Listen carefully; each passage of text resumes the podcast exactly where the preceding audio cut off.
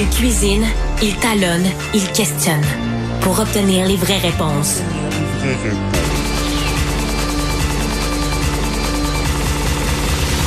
Du Trisac.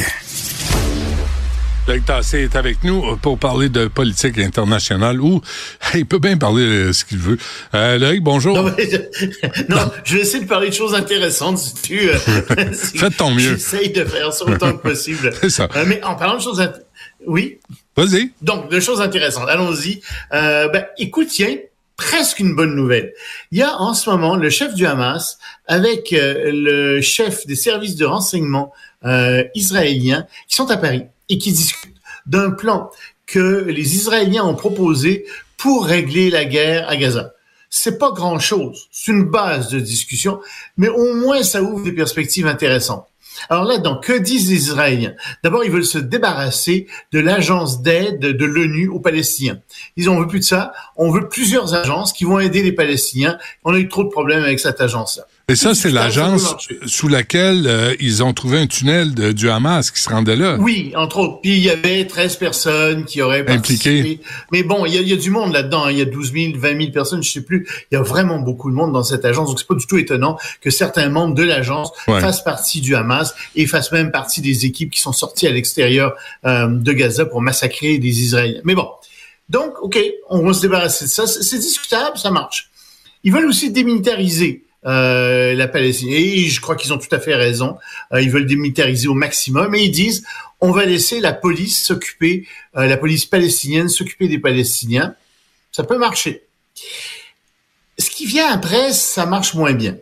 Euh, ils disent à l'Égypte, on veut fermer la frontière entre Gaza et l'Égypte. L'Égypte, comment ça fermer la frontière? Non, non, c'est notre frontière avec Gaza, avec les Palestiniens, puis on veut que ça reste ouvert. Les Israéliens, non, non, Excuse-moi, euh, moi, ce que j'ai lu hier soir, c'est que la frontière Égypte-Palestine, euh, c'est fermé, là. Ils ont mis des barbelés, c'est barré. pour toujours pour toujours. On parle du plan, euh, c'est pour pour euh, pas pour pas pour maintenant seulement là, pour à l'avenir. Et ça, évidemment, là-dessus, euh, l'Égypte n'est pas nécessairement d'accord avec ça. Autre problème aussi, on parle pas de l'autorité palestinienne, Mahmoud Abbas. Ils font pas grand-chose, mais quand même, ouais. c'est civil, c'est civilisé, euh, puis il y a une question nulle part là-dedans. Alors ça, ça aussi, ça pose un problème. Et euh, il va falloir en parler. Puis il n'est pas question non plus d'un État palestinien.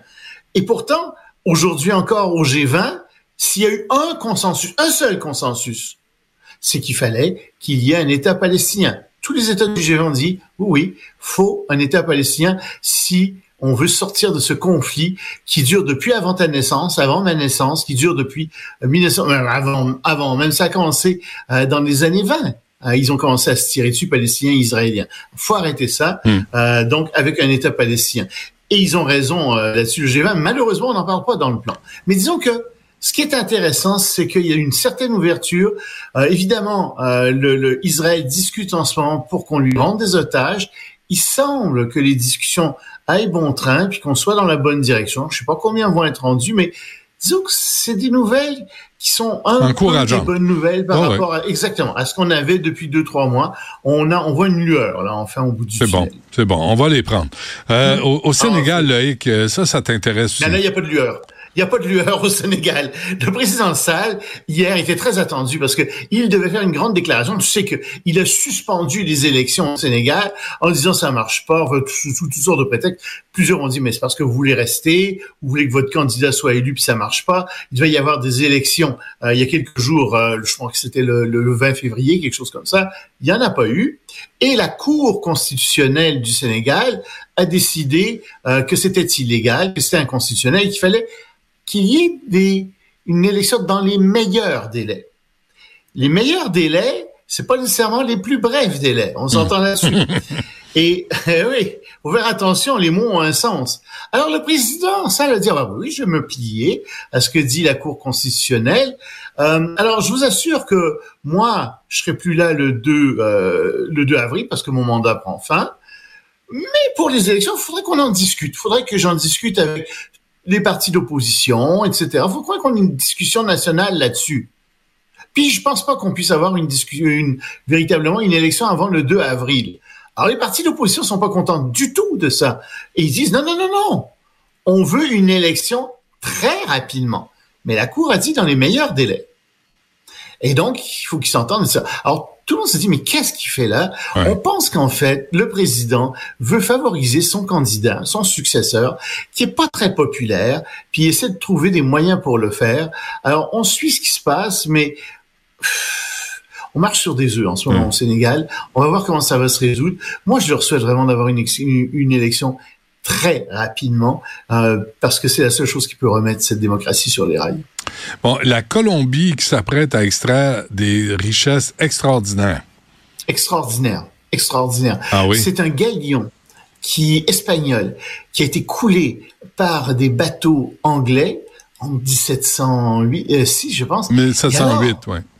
1708, merci, c'est ce que j'avais écrit, j'ai pas mon texte devant moi. moi. En 1708, oui, je sais. C'est pour ça que je te le donne, pour que tu puisses ben, corriger. Ben oui. Je sais que ça te fait plaisir. On travaille ensemble, c'est ça. exact. Donc, mais il y a des pierres précieuses là-dedans, euh, il y a de l'or, de l'argent, et, et, ça a coulé avec 600 personnes. Il y a six personnes qui ont été rescapées, et c'est légendaire, ce bateau. Il y a, il y a sous l'eau une richesse extraordinaire. Or, on a trouvé l'emplacement où est ce galion. Évidemment, c'est secret. Euh, c'est quelque part au nord-est de la Colombie et c'est très profondément euh, sous l'eau. On va envoyer un robot qui peut plonger à 600 mètres de profondeur et on va commencer à extraire ces, ces richesses-là. C'est bien pour la Colombie, c'est de l'argent, mais c'est aussi intéressant d'un point de vue anthropologique. Il va sûrement y avoir des statuettes, toutes sortes de choses comme ça qui vont sortir de là. Ça va être très intéressant. Le problème, c'est que l'Espagne dit, oui, oui, mais c'est notre bateau, ben c'est notre galion. C'est pas à vous, à, la Colombie. La Colombie dit, mais non. D'abord, on n'a rien signé dans ce sens-là comme traité international. Ils ont raison. Et puis, de toute façon, c'est dans nos eaux et puis c'est nous qui l'avons trouvé. Ben oui. Mais c'est pas suffisant. Il y a des autochtones qui disent, ah ben non, mais attendez, ça appartenait à nos ancêtres. C'est vrai. C'est à nous, cet argent-là, en fait. C'est vrai. Ouais, ouais. Puis il y a les avocats là-dedans qui disent ah. oui, oui, oui. Les avocats. les avocats, ils font de l'argent avec ça, tu sais, avec les autochtones. Euh, on, va, on, va vous, on, va vous, faire ça pro bono, puis si jamais on gagne, on va avoir 10 ou mm -hmm. ça 50% On va mm. être riche avec ça. Mm. Ben oui, alors tu sais, oui, on va sortir l'argent. Au lieu de que ce soit une grande célébration, au lieu que ça aide tout le monde, ça va être une chicane internationale ouais. à n'en plus finir. Ouais, ouais, c'est pas joli. Hein. Et euh, avant qu'on se quitte, euh, un mot sur ce qui se passe. Euh, euh les, les hindous, les hindous fondamentalistes et woke. Quand je savais pas que les hindous oui, étaient ils woke. Sont woke. Ah oui? Oui, il y a des hindous woke. Je te l'apprends parce que ils, ils, sont, ils ont été heurtés dans leurs sentiments. Et ça, c'est parfaitement woke comme façon de ah dire. oui. Alors, ils sont heurtés dans leurs sentiments parce que il y a un zoo au Bengale dont le lion, depuis des années, s'appelle Sita. Or, Sita, c'est une lionne en fait. Euh, c'est l'épouse du dieu Ram. Et alors, ils sont très heurtés parce que c'est comme si nous, on avait appelé un lion aux eaux Marie, tu sais, puis Marie, ben, euh, c'est la mère de Jésus. Alors non, ça va pas. C'est des fondamentalistes religieux, on s'entend. Alors, ils ont été en cours. Et la Cour a dit, mais oui, vous avez tout à fait raison. Euh, en fait, vous pouvez pas utiliser des noms de déités. Faut pas faire ça pour euh, même le nom d'un prix Nobel, a dit le juge. Alors, donc Benoît, tu peux en Inde, si tu étais en Inde, tu pourrais pas appeler ton chien Einstein, impossible. Je pense pas que tu puisses appeler des auditeurs ou des interlocuteurs Einstein non plus. La cour l'interdirait. Euh, Lucifer, Abraham, Moïse, euh, Marie, Allah, Jésus, Josué, sans... Dieu, tu peux pas. Moi, j'ai toujours rêvé d'avoir un chien puis de l'appeler Dieu. Tu sais, Dieu ici, Dieu couché.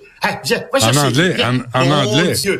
Mais en anglais, dog et God, c'est comme. Euh, c'est l'inverse, hein. C'est l'inverse, ouais. Oh, oh, oh, oh, tu viens d'accrocher un grelot. Je sens qu'il y a des gens qui vont vouloir qu'on change le nom des chiens en anglais. Ouais, et en, passant, les, les hindous, là, fondamentalistes woke, euh, pourraient, euh, devraient euh, boycotter Dodge parce que leur dieu Ram, là, il, Dodge a fait un pick-up qui s'appelle Ram. Fait que ça, ah, ça, c'est ça, c'est insultant. C'est grave. Ben, c'est très, très grave. C'est très insultant. Ah, ok, c'est Moi, je vois ça comme une célébration. Je vois ça exactement à l'inverse. Ça me semble être, au contraire, une façon de rendre honneur à leur dieu. Écoute, une lionne qui s'appelle euh, ben c'est beau, ça. Ben oui. euh, mais non, euh, eux, ils sont pas contents. Alors, que tu Ils veulent le monopole sur certains prénoms. C'est assez extraordinaire. Ben, c'est la liberté expression qui est qui est, euh, qui est entravée. À, En fait, il veut dire aux gens quoi faire. Tu sais, ce sont des gens qui se servent de la religion pour dire aux autres quoi faire. Ils aiment dire aux autres quoi faire, puis ils disent que en fait, ils ne font que défendre euh, les ordres de leur Dieu. Euh, c'est toujours ça ça avec les fondamentalistes religieux. Merci de me l'expliquer, Loïc. J'ai tendance à l'oublier. Oh, je savais que tu le savais. Salut. Merci. À lundi. Salut. Bye. À lundi.